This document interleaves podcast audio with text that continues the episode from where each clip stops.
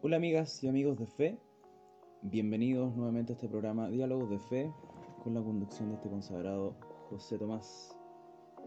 El día de hoy, junto con saludarlos, obviamente quiero invitarlos a que visiten nuestras páginas en www.movimientocrístico.org también visiten nuestras redes sociales. Y recuerden que siempre los días jueves a las 8 y media estamos a través de Zoom en la cuenta en la sala que dejo ahí en la descripción. El día de hoy quiero continuar con la segunda parte de este programa, eh, que es el perdón. La primera parte fue el programa de arrepentimiento. Y continuamos hoy con este programa que va pegadito, unido, que es el perdón. Ya que no existe arrepentimiento si no hay un perdón verdadero. Y no puede haber un perdón si es que antes no hubo un arrepentimiento. Por ende son dos etapas de un mismo proceso y estado reflexivo. Como mencionaba anteriormente, el arrepentimiento y perdón es una herramienta que aparece muchísimo en el Evangelio y que Cristo menciona en varios pasajes.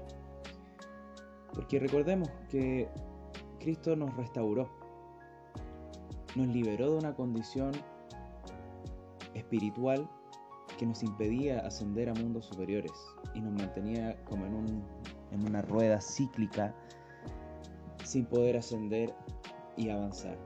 Pero una vez ejecutada esa transformación en los tres días de resurrección y en el pago para liberar al hombre de sus deudas, el hombre ya queda en una nueva condición, pero aún así, el hombre sigue estando en este mundo, un mundo dual de batalla, ya que al haber dualidad hay combate, hay lucha entre la luz y la oscuridad dentro del hombre y también en el exterior entre la luz y las tinieblas.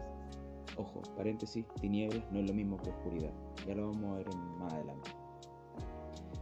Entonces, estando, siguiendo, estando en esta condición de dualidad, Cristo nos dice, bien, es lógico que van a caminar por este mundo y a momentos se pueden equivocar,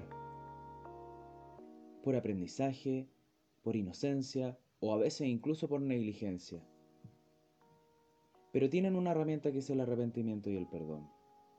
Pero para que no tropiecen dos veces con la misma piedra, tienen que entrar en el arrepentimiento como lo vimos anteriormente. Ese estado reflexivo para comprender las causas y las raíces de mis pensamientos, acciones, palabras, emociones y mi actuar en el mundo. Todo tiene una raíz, una causa espiritual. Por ende, cuando yo una vez hecho el trabajo de arrepentimiento, viene la segunda parte, que es el perdón. El perdón es un acto de liberación. Si yo tengo un conflicto con la otra persona y comprendí las causas y las raíces de ese conflicto, muchas veces, en la gran mayoría de las veces, ese perdón me obliga a romper lazos y quedar libre de esa relación o ese proyecto o esa situación que me ataba a la otra persona y que ahí yo me di cuenta de por qué mi vida siempre cometía los mismos tropiezos. Porque yo tomé malas elecciones. Entonces ese acto de perdón que me lleva a una nueva situación distinta a la anterior me exige obviamente hacer una transformación. Hay un compromiso de yo ir en pos de esa nueva vida. Yo tengo que ejecutar ciertos cambios. Cristo me va a ayudar, por supuesto. Me va a mostrar la, senda correcta. Me va a facilitar las ayudas para que yo logre ese camino nuevo. Porque Cristo es esencialmente eso. Una nueva vida. Eso es Cristo.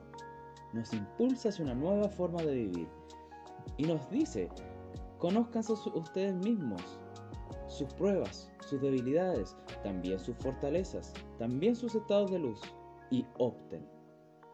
Cuando yo hago un correcto acto de arrepentimiento y perdón, hay una opción definitiva por cambiar. Y el perdón es parte de eso. Es el compromiso definitorio que sana, que me purifica y que me libera, desatando las cadenas que me ataban a esa condición antigua.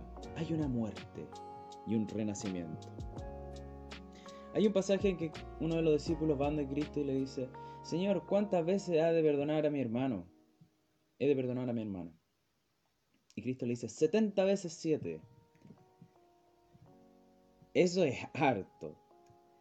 Pero en el sentido más profundo y espiritual nos damos cuenta de que Cristo nos está hablando de que el perdón es algo cíclico. De que estando en este mundo dual, y no es solo dual, también es un mundo cíclico, que tiene ciclos, o sea, verano, otoño, invierno, primavera, y nos mantenemos en un constante ciclo de la naturaleza, por ejemplo, en un ciclo también como sociedades y también en un ciclo personal. Por ende, Cristo nos enseña de que el perdón voy a pasar muchas veces por la misma situación y cada vez voy a tener mayor profundidad. Es como si yo voy a la raíz de un árbol, en la primera vez que entro voy a la parte más superficial, la segunda vez que entro voy a algo más profundo, pero no es algo forzado que yo vuelvo obligadamente a esa situación, no. La vida, al ser cíclica, nos va a poner siempre ante situaciones muy parecidas. Pero tenemos dos herramientas, que es el arrepentimiento y otra herramienta muy valiosa de Cristo nos dice, es el perdón. Para mí el perdón ha sido tremendamente liberador, en el sentido de que muchas veces se nos enseñó que el perdón nos obligaba tiempo, ahora a mantenernos, seguir juntos y unidos. Y no es así. A veces el perdón nos libera de situaciones, incluso de personas que quisimos mucho, pero que en una nueva vida que yo busco ya no, ya no nos ayudaría a avanzar. Por ende, esa liberación quizás humanamente no es bien vista, pero espiritualmente se ven los efectos interiores de estar en paz con uno mismo. Y eso es uno de los efectos maravillosos que tiene el perdón estar en paz con uno mismo, estar en paz con Dios, estar en paz con el prójimo, estar en paz con la creación. Mi nombre es José Tomás y nos vemos en un próximo programa. Que estén muy bien.